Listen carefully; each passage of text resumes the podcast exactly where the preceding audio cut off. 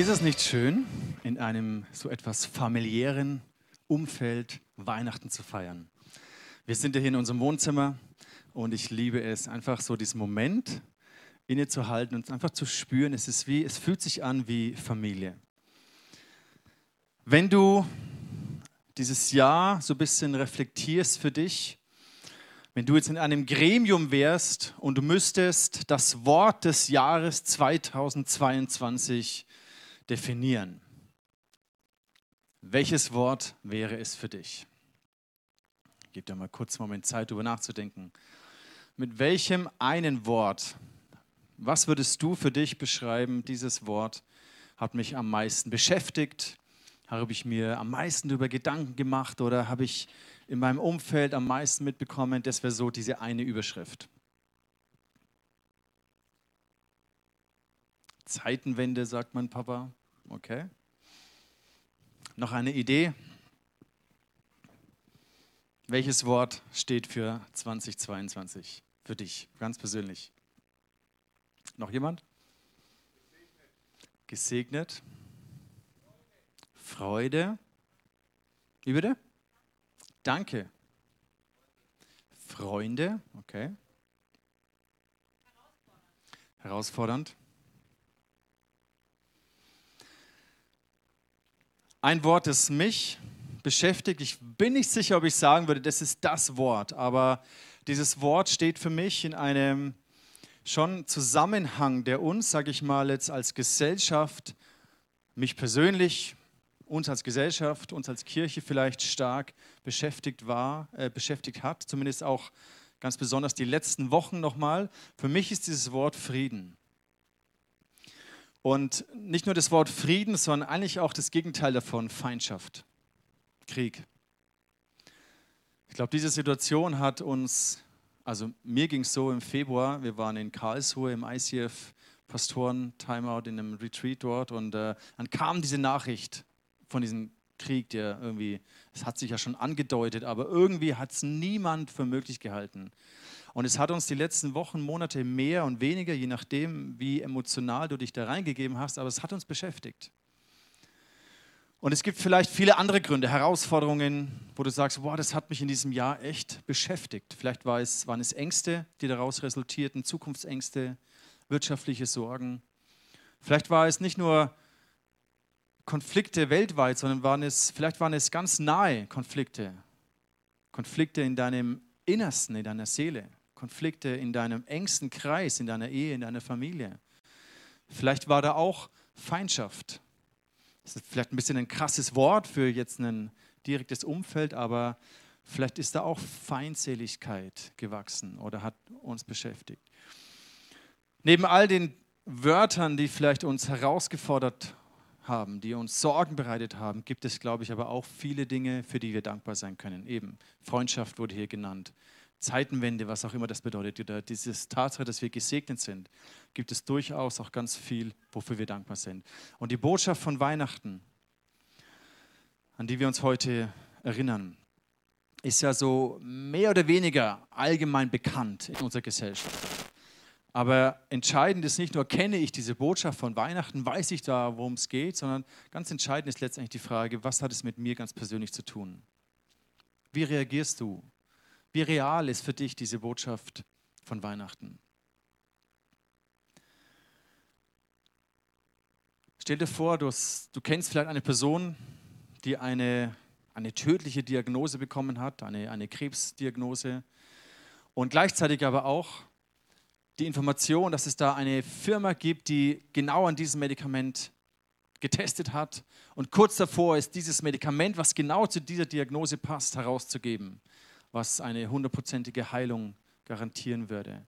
Und stell dir vor, die Person ist betroffen von dieser Situation und sie wartet auf diese Botschaft, auf diese Nachricht, auf das Ergebnis.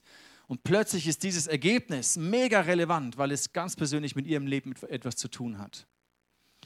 Und Weihnachten ist auch eine Botschaft, die für viele Menschen vielleicht gar nicht mehr an, oder an, an Relevanz verloren hat, weil sie gar nicht mehr wirklich sich bewusst sind, was es bedeutet. Vielleicht, weil sie gar nicht die eigene Diagnose ihres Herzens kennen. Die eigene Verlorenheit, in der wir uns oft befinden, die Feindschaft, in der wir uns befinden, ist vielleicht gar nicht mehr bewusst sind und es so normal geworden ist. Die Botschaft von Weihnachten bekommt, glaube ich, in diesem Jahr eine ganz besondere Relevanz für jeden von uns.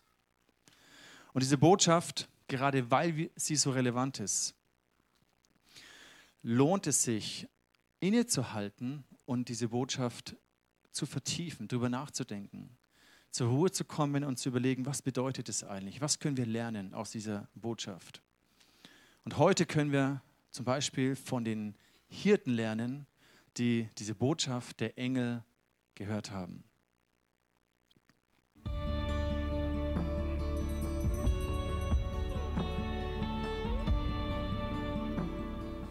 Fürchtet euch nicht.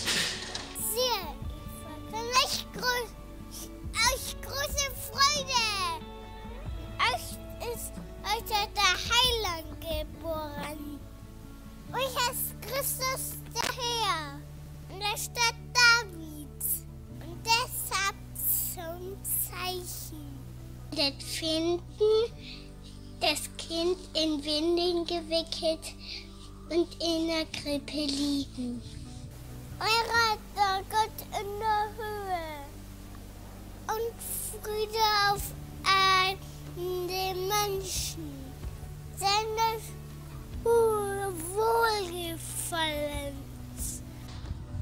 Freue dich, Welt. Freue dich, Welt. Großartig. Großartig. Die ersten Worte der Engel waren, fürchtet euch nicht, fürchtet dich nicht. Ich glaube, je, je mehr wir die Relevanz der Botschaft von Weihnachten erfassen, desto mehr erleben wir auch diese, diese Botschaft.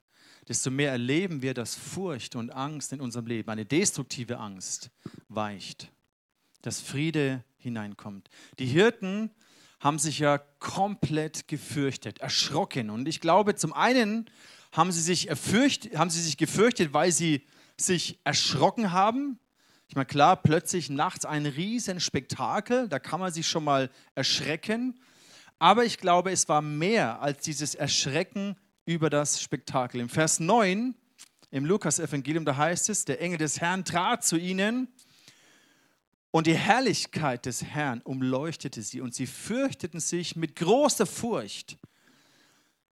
Ich glaube, das zeigt uns, es geht mehr als um ein, oh, sie waren erschrocken von diesem Spektakel, sondern da war eine Furcht in ihnen. Und ich glaube, es hat damit zu tun, dass wir lesen, dass die Herrlichkeit des Herrn sie umleuchtete. In, in der Bibel lesen wir immer wieder Situationen, wo Menschen dem lebendigen Gott begegnet sind wo die Gegenwart Gottes plötzlich da war. Und sie sind erschrocken, sie haben sich gefürchtet. Und ich glaube, das zeigt uns, dass wir in uns ein Gespür haben, ein tiefes Bewusstsein, dass wir aus dieser Verlorenheit ohne Gott, dass wir in der Gegenwart eines heiligen, mächtigen Gottes nicht bestehen können. Und da, wo die Gegenwart Gottes sich so manifestiert hat, haben die Menschen Angst gehabt, dass sie tot umfallen, weil sie gespürt haben, in dieser Gegenwart eines heiligen, mächtigen Gottes können wir nicht bestehen.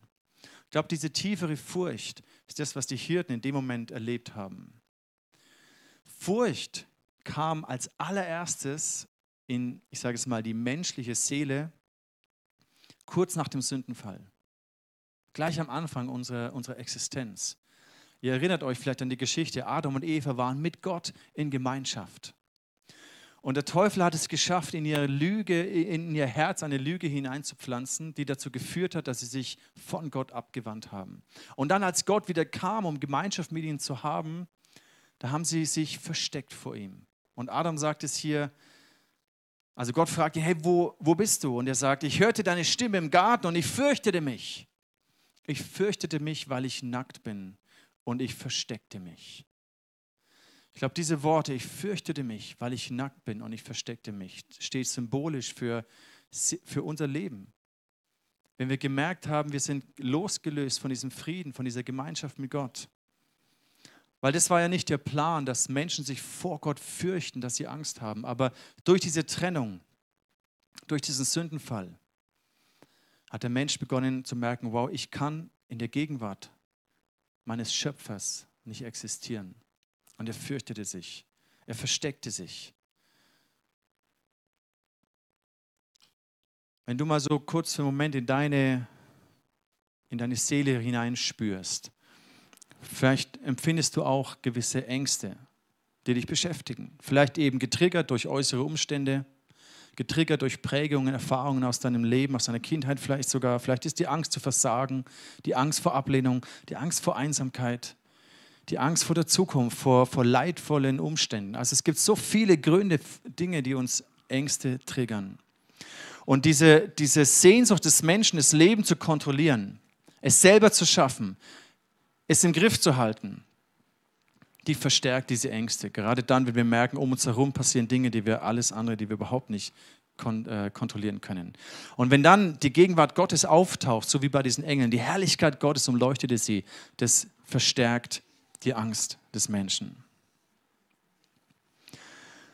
Die Engel sagen hier, fürchtet euch nicht. Und da steht hier ein winzig kleines Wort. Das wird sehr häufig eigentlich überlesen. Im Deutschen ist es hier übersetzt mit siehe. Im Englischen steht hier behold. Und behold heißt mehr als schau da mal kurz hin, sondern behold bedeutet, nimm das in dich auf, nimm diese Botschaft in dich auf, denke darüber nach, beschäftige dich damit, komm zur Ruhe und lass diese Nachricht in dich hineinsacken und verinnerlich, verinnere diese Botschaft. Und ich glaube, das ist ein Prinzip, was wir hier bei den Hirten lernen. In dem Maße, wie wir die Botschaft von Weihnachten in unser Herz hineinsacken lassen, merken wir, dass es keinen Grund gibt, sich zu fürchten. Egal wie furchterregend Umstände um uns herum sein mögen. Und da, wo wir Angst haben, Kontrolle zu verlieren, denkt daran, dass Gott ja einen Plan hatte zur Rettung dieser Welt. Ein Heilsplan. Und dann kommt hier ein kleines Kind zur Welt, Jesus in der Krippe. Stell dir vor, wie wenig, eigentlich gar keine Kontrolle dieses Kind hatte über sein Leben, über die Umstände. Und Gott vertraut seinen Sohn in Form eines Babys, eines schwachen, hilflosen Kindes, vertraut ihn zwei jungen Menschen an, Josef und Maria. Und er wusste ja, da war Herodes, der dieses Kind umbringen möchte. Die Gefahren und die Bedrohungen waren allgegenwärtig. Und dennoch macht Gott sich so schwach. Und Jesus hatte nichts, gar nichts äußerlich gesehen unter Kontrolle. Und wenn Gott sich traut, seinen Sohn so schwach und hilflos und hilfebedürftig werden zu lassen, zeigt es uns, dass er dennoch alles im Griff hat. Und je mehr wir das in unser Herz hineinsacken lassen, hey krass, Gott wurde Mensch, er wurde ein Baby. Und obwohl die Bedrohungen riesig waren, ist der Plan Gottes zustande gekommen. Und es hilft uns, wenn wir das sacken lassen, wenn wir dieses Behold, dieses Siehe, schau hin, nimm diese Botschaft dir zu Herzen. Das schenkt uns Frieden. Und dann singen die Engel diesen, diesen wunderbaren Chorus Ehre und Herrlichkeit Gott in der Höhe und Frieden auf der Erde für die Menschen, auf denen sein Wohlgefallen ruht. In der Hoffnung für alle, da heißt es, denn er bringt der Welt Frieden und wendet sich den Menschen in Liebe zu. Das ist aber ein bisschen ein Unterschied in diesen beiden Übersetzungen. Vielleicht habt ihr es gemerkt. In der neuen Genfer heißt es, Frieden auf Erden für die Menschen, auf denen sein Wohlgefallen ruht. Gottes Absicht ist es, dass wir Frieden finden, dass sein Wohlgefallen, seine Freude, dass die Freude Gottes über dein Leben sein darf. Und da, wo du so ein Mensch des Wohlgefallens wirst, wo Gott Freude hat an deinem Leben, da kommt der Friede Gottes in dein Leben hinein.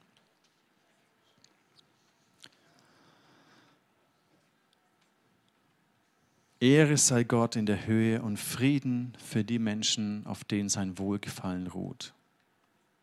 Frieden bedeutet ja in dem hebräischen Wort Shalom etwas sehr Umfassendes, aber es bedeutet eben auch das Ende von Feindschaft.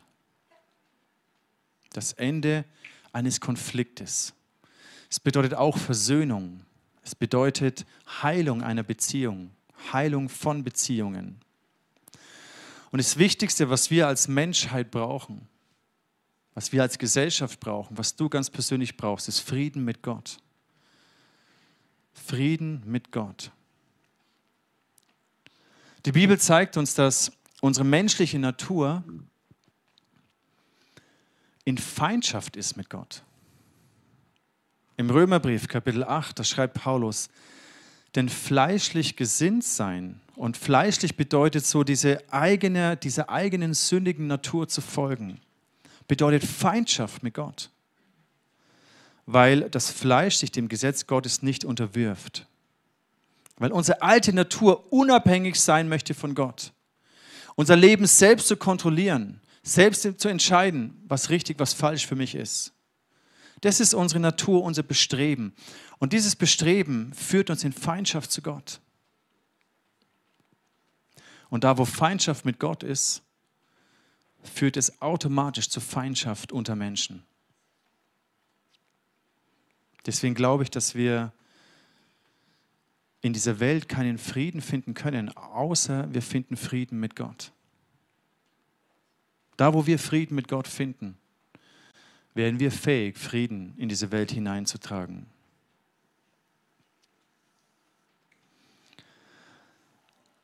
Im Römerbrief, da lesen wir, denn wenn wir, als wir Feinde waren, mit Gott versöhnt wurden durch den Tod seines Sohnes, so werden wir vielmehr, da wir versöhnt sind, durch sein Leben gerettet werden. Jesus möchte uns herausretten aus jeglicher Feindschaft. Und durch das Leben von Jesus sehen wir, wie Gott Frieden in diese Welt hineintragen möchte. Und in dem Maße, wie wir diesen Frieden erfassen, wie wir die Botschaft von Weihnachten erfassen, in dem Maße, wie wir das sacken lassen, wie wir behold, siehe, ich verkündige euch diese Botschaft, sagen die Engel. In dem Maße, wie das in unser Herz hineinsinkt, werden wir fähig, Frieden in unser Umfeld hineinzubringen. Fürchtet euch nicht, denn siehe, ich verkündige euch eine große Freude, die für das ganze Volk sein wird. Denn euch ist heute der Retter geboren, der ist Christus, der Herr, in der Stadt Davids. Und Ehre und Herrlichkeit Gott in der Höhe und Frieden auf der Erde für die Menschen, auf denen sein Wohlgefallen ruht. Egal was kommt, wir können Glaube, Hoffnung und Frieden haben, wenn dieser Friede mit Gott unsere Seele durchdringt.